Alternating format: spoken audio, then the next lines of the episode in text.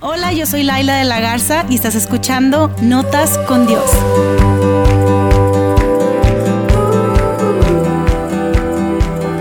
¿Cómo están? Les voy a abrir mi corazón, ¿ok? Estamos en confianza. Yo necesito una buena rebanada de humildad. Si me preguntas a mí, yo necesito un buen pedazo de humildad todos los días de mi vida. Que hay gente que me conoce muy bien. No levanten la mano para que no vayan con ustedes con preguntas. Yo necesito una buena rebanada de humildad. Y si esto fuera algo así como relaciones anónimas, como alcohólicos anónimos, por si no se entiende mi chiste, si esto fue algo así como relaciones anónimas y yo me tuviera que parar frente a ustedes y contarles quién soy, yo diría algo así como, hola, yo soy Laila de la Garza, tengo 36 años, ya sé que me veo de 26. Esos son los genes de mi madre. Feliz día, mamá, si estás por ahí. Em, tengo 8 años de casada, 11 años de casada, 11 años enamorada o casada mentalmente, tal vez, las que somos mujeres entendemos eso. 11 años enamorada de, la misma persona. Tengo un hijo milagro de 4 años que está súper loco. Tengo una familia súper grande, también súper loca. Y tengo un problema para aceptar cuando me equivoqué. Tengo un problema de humildad, tengo problemas para pedir perdón y por eso estoy aquí. Y parece chiste, pero es, sí, es anécdota. Y realmente yo crecí aplicando una muy mala estrategia. Eh, tal vez tiene que ver con cómo estoy cableada, cómo soy, pero no me voy a excusar. Crecí aplicando una muy mala estrategia que era que si me enojaba con alguien, simplemente dejaba que el tiempo pasara, así como que, ay, le voy a dar su espacio para yo también enfriarme, yo que se me quite lo enojado y que se le quite a él, y luego ya simplemente lo voy a ver, la voy a ver y le voy a preguntar, oye, ¿qué onda? ¿Cómo estás? ¿Cómo te fue con aquello? O, ¿viste la serie? ¿Qué rollo con este? ¿Por, qué lo mataron? No, es que ya es, él, renunció y tú, ah, y ya, como que ya se arregló todo el asunto. Es una estrategia, pero es una muy mala estrategia y esa fue mi estrategia que siendo. Y realmente cuando me caso, eh, me doy cuenta que, las relaciones no son como Netflix, que no es esa serie que todas las mujeres están pensando ahorita, no voy a decir cuál, no es esa serie de Netflix, no soy una princesa, no es me caso y vivo feliz para siempre y no tengo ningún problema nunca, jamás, eso no, no es cierto. Las relaciones, aún las más buscadas, las más trabajadas, las más eh, bonitas, son difíciles, la verdad. Y entonces les voy a seguir abriendo mi corazón aquí sacando todos los trapitos. Pero mi esposo Diego, eh, una vez pues tuvimos un conflicto por algo que me hizo, seguramente. No, si está escuchando esto, que seguramente que sí está, porque siempre está por ahí atrás. Em, te amo, Diego Orbe Ramírez. Algo hice yo, algo hice yo. Y nos molestamos y yo me fui a la recámara y él se quedó en la cocina y yo así como que, ah, ojalá que vea las cosas como yo las veo. Y entonces me empecé a calmar y yo sentí que Dios me decía, ve y pídele perdón. Necesitas tu rebanadota del pastel en la cara, ve, humíllate y pídele perdón porque lo que hiciste no estuvo padre. Y bajé a la cocina y lo encontré ahí sentadito, cosita, serio, así como pensativo. Yo fui humillándome, lo abracé, le puse mi cara sobre su, su cabeza y le dije, mi amor, te perdono. Y él me volteó a ver y yo, no, no, no, no, no, no, no, no, no, no, no. Y me empecé a atacar de la risa y me dio un ataque de risa, me dolía el estómago, él se empezó a reír. Y yo decía, te juro que vine aquí a decirte, te pido perdón. Pero mi naturaleza ganó y le dije, te perdono. Y me dice, ves que estás bien acostumbrada a decir eso. Y yo no, no, no, no, yo necesitaba en ese momento un pastelazo de humildad, un pastelazo de humildad. Y hoy vamos a estar hablando acerca de eso. Vamos a adentrarnos en el contenido del día de hoy. Y les, les aseguro que no es un contenido bonito. Eh, yo no me siento así súper cómoda de estar hablando de este tema, no es algo que me guste, la verdad, pero hoy vamos a estar hablando acerca del pay de la culpa. No es un pay que nos guste mucho servirnos, no, es, no está muy sabroso, la verdad. Pero hoy vamos a estar hablando acerca del pay de la culpa porque siempre, pasado el tiempo, tú y yo nos vamos a dar cuenta que siempre vamos a encontrar una manera de servirnos un pedacito del pay de la culpa. Aunque sea una rebanada chiquitita, Aunque sintamos que no nos toque, no, pásala. Ya es cuando estás sirviendo pastel y tú, no, los, que están a dieta. Yo, yo no soy esa persona, nunca dice, ¿es en serio? ¿No quieres un pedacito? No, no, no, de verdad. Y luego alguien ya te está quitando, pero no, tú y yo siempre vamos a estar, eh, estar eh, o nos vamos a encontrar en una posición en la que vamos a tener que agarrar un pedacito del pay de la culpa y no nos va a gustar. ¿Y por qué? Porque en las relaciones, cuando hay conflictos, y siempre usualmente van a haber conflictos en las relaciones, alguien tiene que tener la culpa. Lo que yo sé de todos ustedes que están aquí es que alguien tiene que tener la culpa, pero tú no. Tú no. Porque aquí en Vidaín todos somos las personas más maduras y más sanas y probablemente es el de afuera. ¿Estás de acuerdo? ¿Eres tú que nos estás viendo? No, bienvenido si nos estás viendo en línea. Pero para arreglar una relación, lo que tú y yo necesitamos, y lo vimos la semana pasada, es acercarnos, no desquitarnos. Si tú y yo queremos arreglar la relación, necesitamos acercarnos, no desquitarnos, y eso va a requerir de nosotros que agarremos una rebanadita del pay de la culpa. O tal vez se ve así, una rebanada bastante amigable, alegre, abundante. Porque sabemos que las relaciones son de dos, ¿cierto? Y hoy estamos en la tercera parte de la serie Reparación requerida y hemos estado hablando acerca de una guía para reparar relaciones rotas. Y es una guía para principiantes y no le pusimos aquí guía para principiantes porque en nuestra junta creativa dijimos va a ser el nombre más largo de cualquier serie que tengamos, entonces vamos a poner guía para reparar, pero es una guía para principiantes. ¿Por qué te digo esto? Porque si tú estás en terapia, mantente en terapia.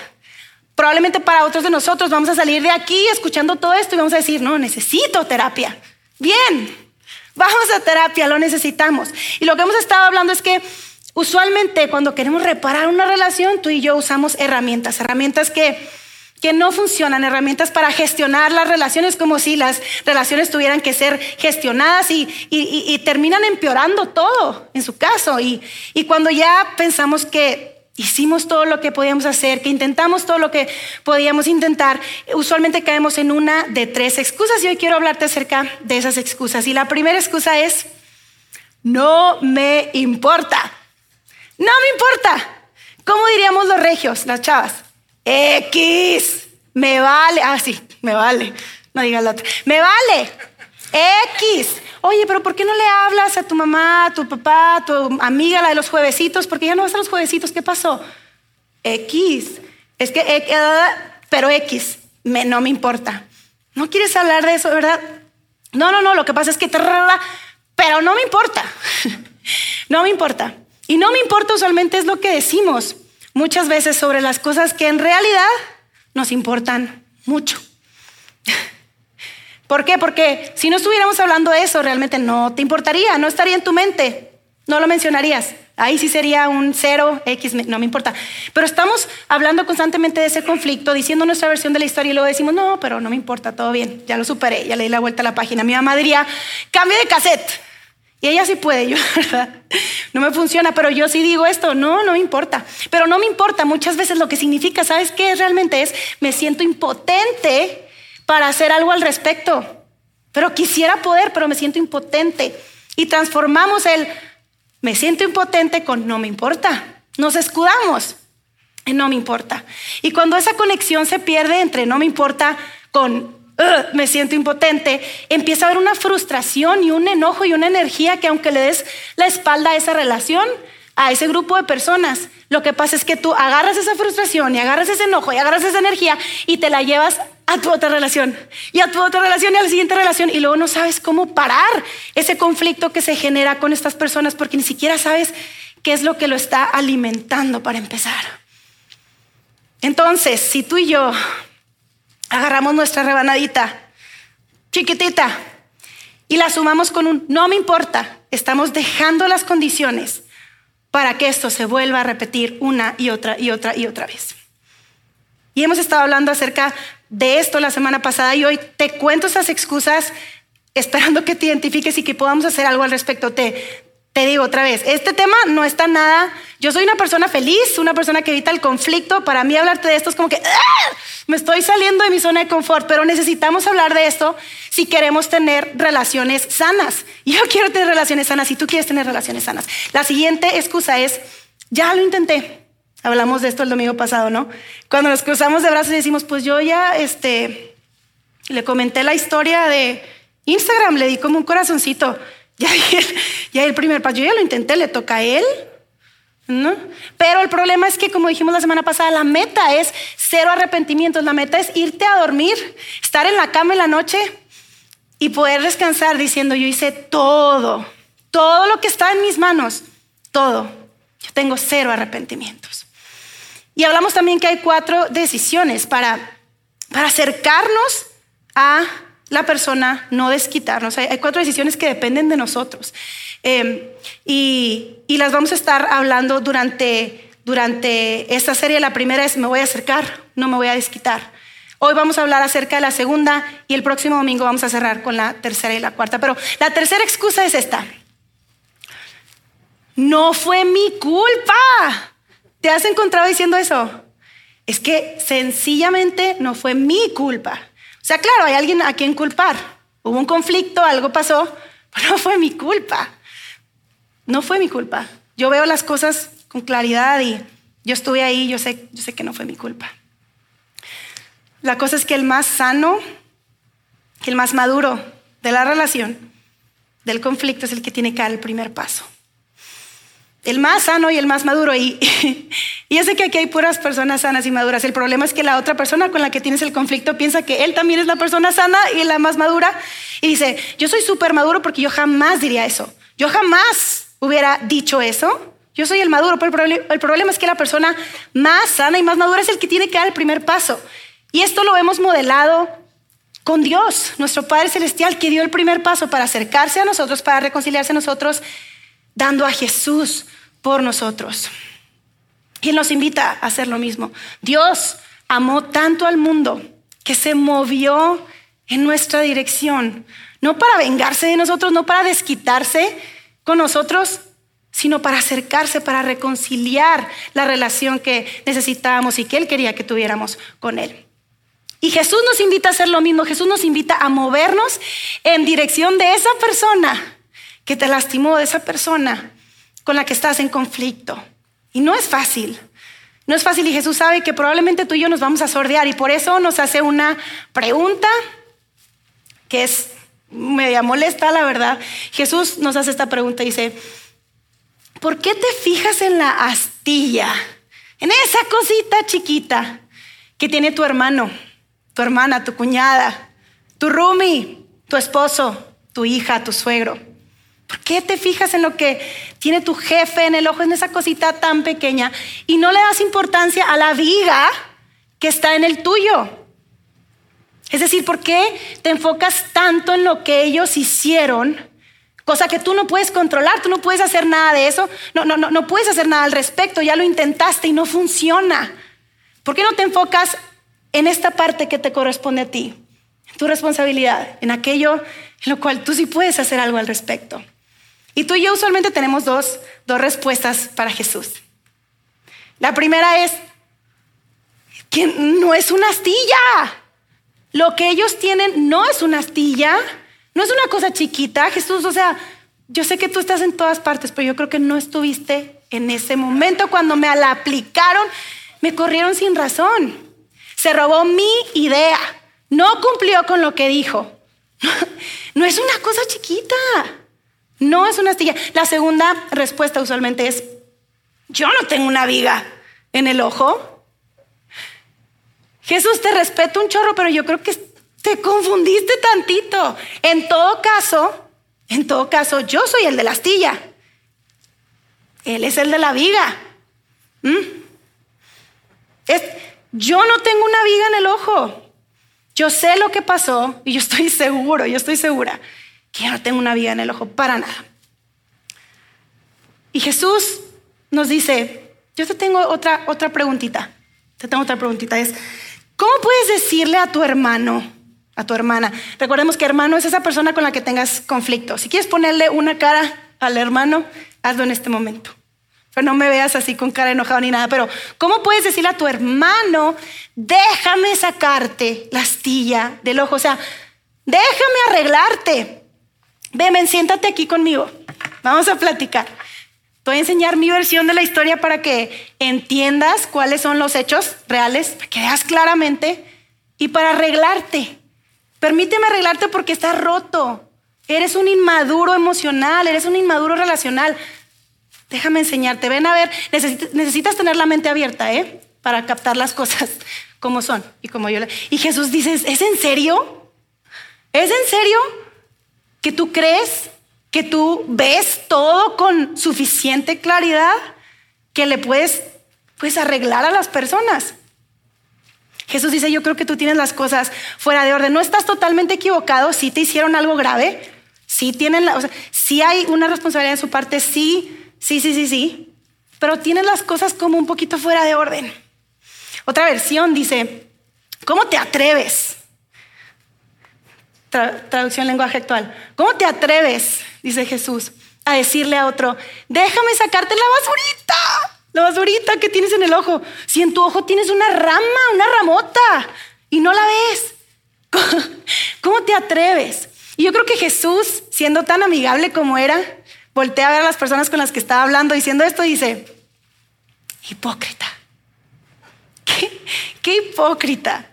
Ya te caché. Hipócrita viene de una palabra en griego, hipócrites. Ya salieron de aquí con una palabra en griego, que significa actor, doble cara, sea, Jesús dice, no, drama king, drama queen, o sea, no, no, no, no. Y, nosotros a lo mejor diríamos, ok, entonces la moraleja es que ellos tienen sus rollos, yo tengo mis rollos, tú me estás diciendo que me enfoque en mis cosas. Esa es, esa es la moraleja. Yo debo ocuparme de mis propios asuntos.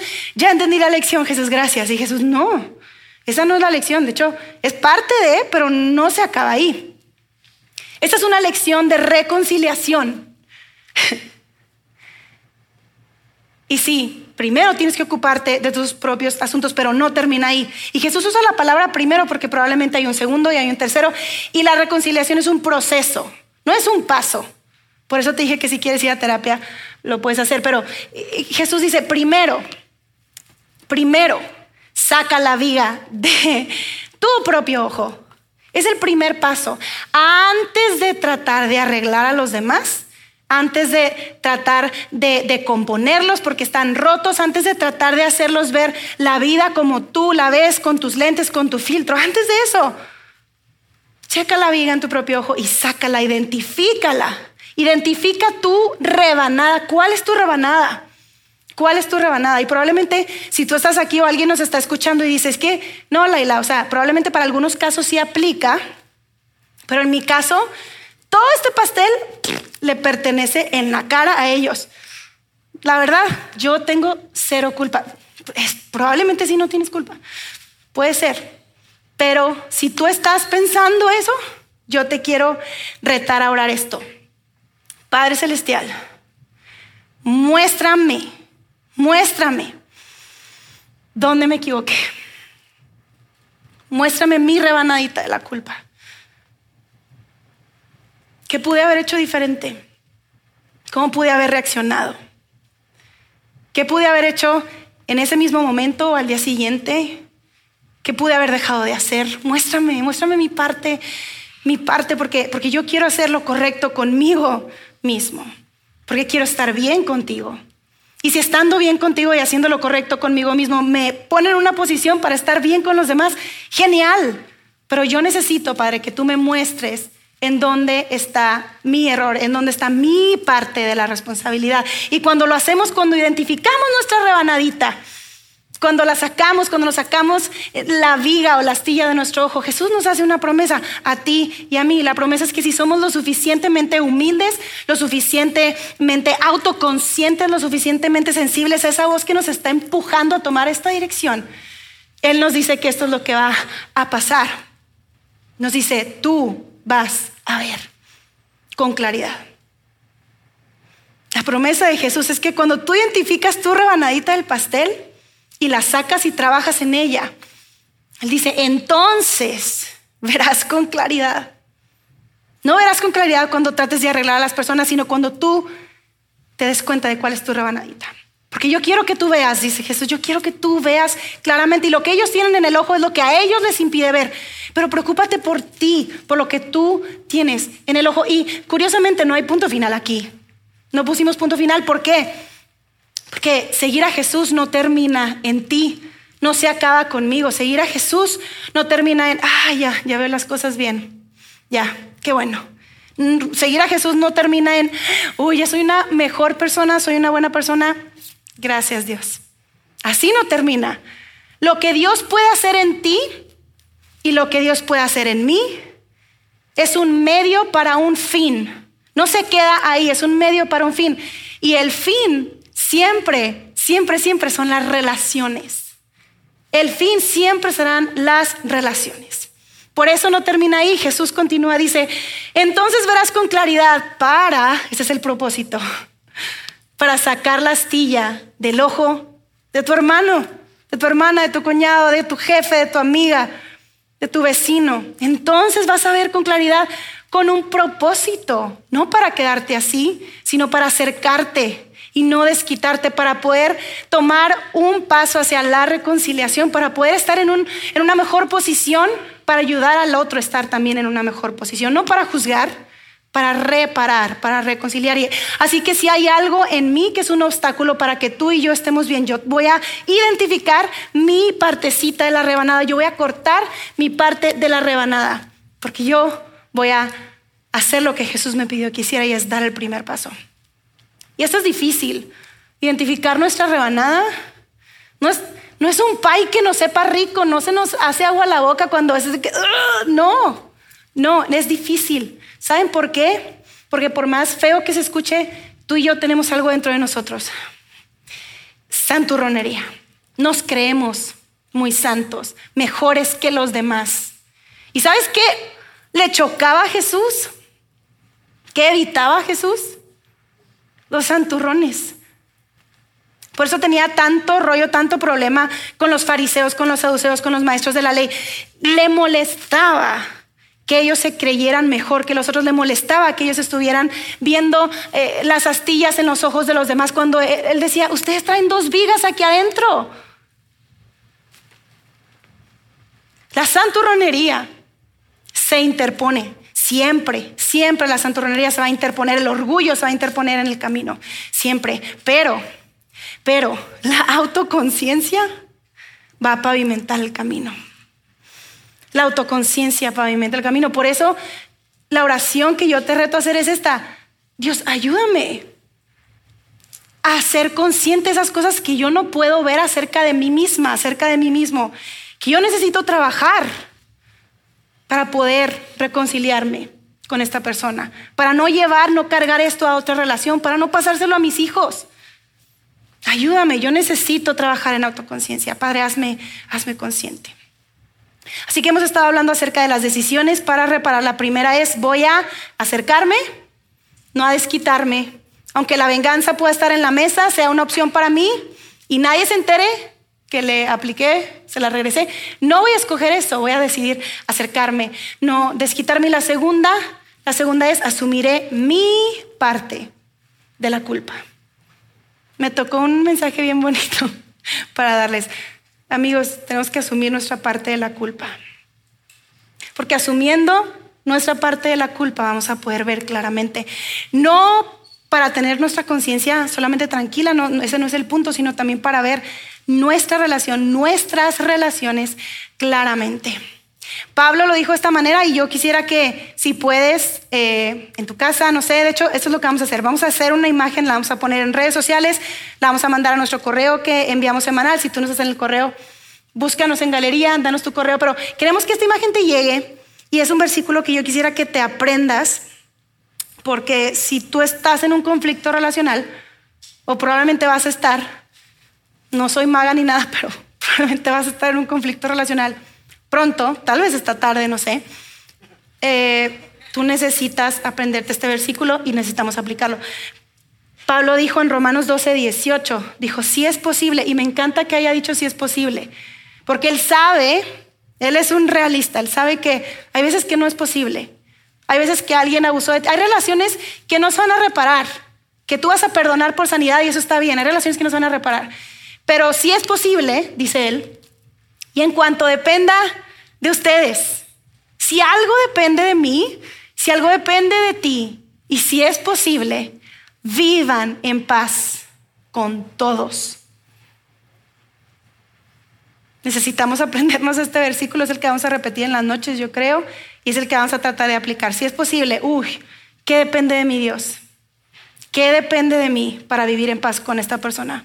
¿Qué depende de mí para vivir en paz con esta persona que no me traga ni yo lo trago? O sea, ¿qué depende de mí? ¿Qué puedo hacer? Eso es importante porque la reconciliación siempre empieza en el espejo. La reconciliación empieza con la persona en el espejo, la reconciliación empieza con nosotros, empieza por hacer lo que esperamos que la otra persona haga. Eso por lo que hemos estado orando de que Dios te pide, ojalá y se dé cuenta. Uh, ojalá y hubiera venido aquí Anita y hubiera escuchado. ¿Cómo le haremos para pasarle este podcast y que escuche este mensaje sin darse cuenta que nosotros le estamos pasando el podcast? Porque ella necesita saber que ella tiene que dar el primer paso. No, la reconciliación empieza con nosotros. La reconciliación empieza en el espejo y empieza por hacer lo que esperas que el otro haga. Porque, porque si nosotros no estamos dispuestos a hacer lo que estamos convencidos que ellos deben hacer, entonces, ¿qué nos hace? Hipócritas. Jesús estaba en lo correcto.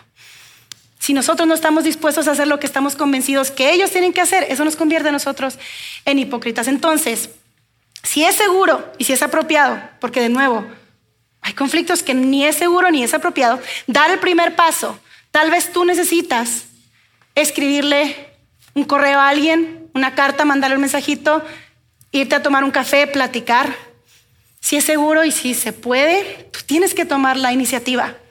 Tú tienes que tomar la iniciativa. Tú tienes que tener esa rebanada, ese pedazo de humildad que se requiere para tomar la iniciativa. Porque la humildad en las relaciones es un elemento tan poderoso. La humildad es un elemento tan, tan poderoso. De hecho, la humildad atrae a las personas. La humildad atrae a las personas. Tu humildad, tu decisión de confesar algo, tu decisión de tomar responsabilidad por un asunto, puede detonar algo, puede ser esa llave que abre ese candado que pensaste que jamás iba a abrir. Eso que jamás pensaste que se iba a detonar en el corazón de una persona. Tu humildad puede detonarlo. Tu humildad puede hacer la diferencia. Porque la humildad atrae a las personas, pero el orgullo, la santurronería, las aleja. Tu humildad puede liberar de la culpa y vergüenza a muchas personas. Hay muchas personas que en este momento están cargando con una gran culpa. Porque no se trata de que, de que no sepan que fue su error, de que no sepan que no saben qué hacer con eso. Así como nadie nos enseñó cómo reparar relaciones, nadie nos enseña, no tomamos un curso de qué hacer con la culpa y vergüenza. No hay, no, no sabemos qué hacer. Y tu humildad puede detonar algo en ellos para dar el primer paso, para liberarlos de esa culpa y vergüenza. Y algo que yo aprendí a la mala y sigo aprendiendo y sigo aplicando es que mientras más consciente estoy de, lo que a Dios aún le falta por hacer en mí, menos pendiente estoy y menos me consume lo que le falta por hacer en las personas a mi alrededor. Mientras más consciente estoy de todos mis pedacitos de paz de culpa que yo tengo, menos consumida voy a estar por lo que le falta a la otra persona. Y algunos de ustedes llegaron aquí cargados y consumidos por un evento que les pasó, por algo que les hicieron, por algo que vivieron, por un conflicto. Y nuestro Padre Celestial nos dice a través de Jesús, vengan a mí, todos ustedes que están cargados, todos los que están cansados, porque yo los voy a hacer descansar. Tomen mi yugo, dice Jesús, tomen mi yugo. Tú probablemente traes un yugo de fastidio, un yugo de temor, un yugo de esto nunca va a funcionar, un yugo de orgullo. ¿Cuál es el yugo que tú traes? Jesús dice, deja ese yugo y toma mi yugo, porque yo soy gentil, porque yo soy humilde de corazón. Y entonces vas a encontrar descanso para tu alma. Yo te quiero hacer descansar. Tu humildad puede ser la llave y el detonante en el corazón de otra persona. Estamos hablando de las decisiones para una reparación. ¿Se acuerdan cuál es la primera? La primera es voy a acercarme, no a desquitarme. Aunque la venganza sea una opción, no la voy a tomar, me voy a acercar. Y la segunda es asumiré mi parte de la culpa. Voy a asumir mi parte. Voy a agarrar mi rebanadita. Voy a mirarme en el espejo y voy a ver cuál es mi viga antes de tratar de cambiar. ¿Te imagina qué pasaría en tu familia? Imagina qué pasaría en nuestra comunidad. ¿Qué pasaría en nuestro país? ¿Qué pasaría en nuestro mundo si todos decidiéramos tomar esta lección de Jesús y aplicarla realmente?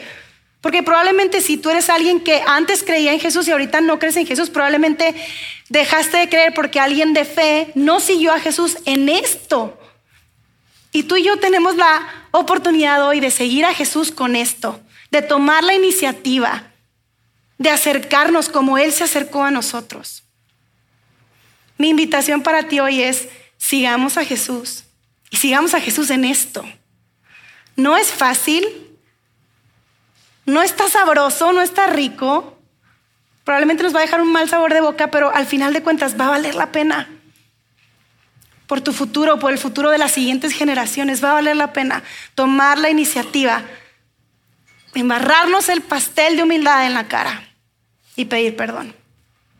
Así que hoy vamos a cerrar con, eh, con un versículo. Si me puedes poner el versículo por favor, por acá. Si es posible, y en cuanto dependa de ustedes, vivan en paz con todos.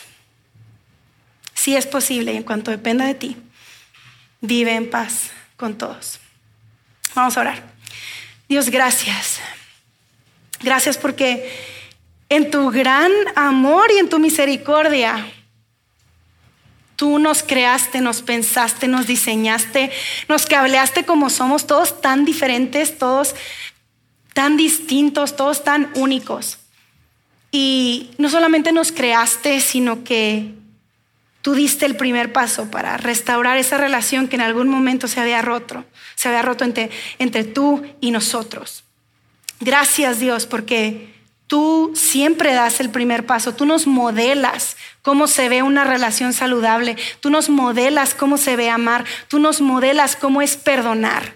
Porque estando Jesús, tu Hijo, en la cruz, Tú nos enseñaste que aun y cuando nosotros éramos pecadores, aun cuando nosotros habíamos fallado, aun cuando nosotros habíamos hecho todo mal, aun y cuando el pay de la culpa era completamente nuestro, Jesús lo tomó y lo cargó en él y lo llevó a la cruz y lo clavó para que nosotros podamos ser libres, podamos ser perdonados y al recibir tu amor y al recibir tu perdón podamos amar y podamos perdonar.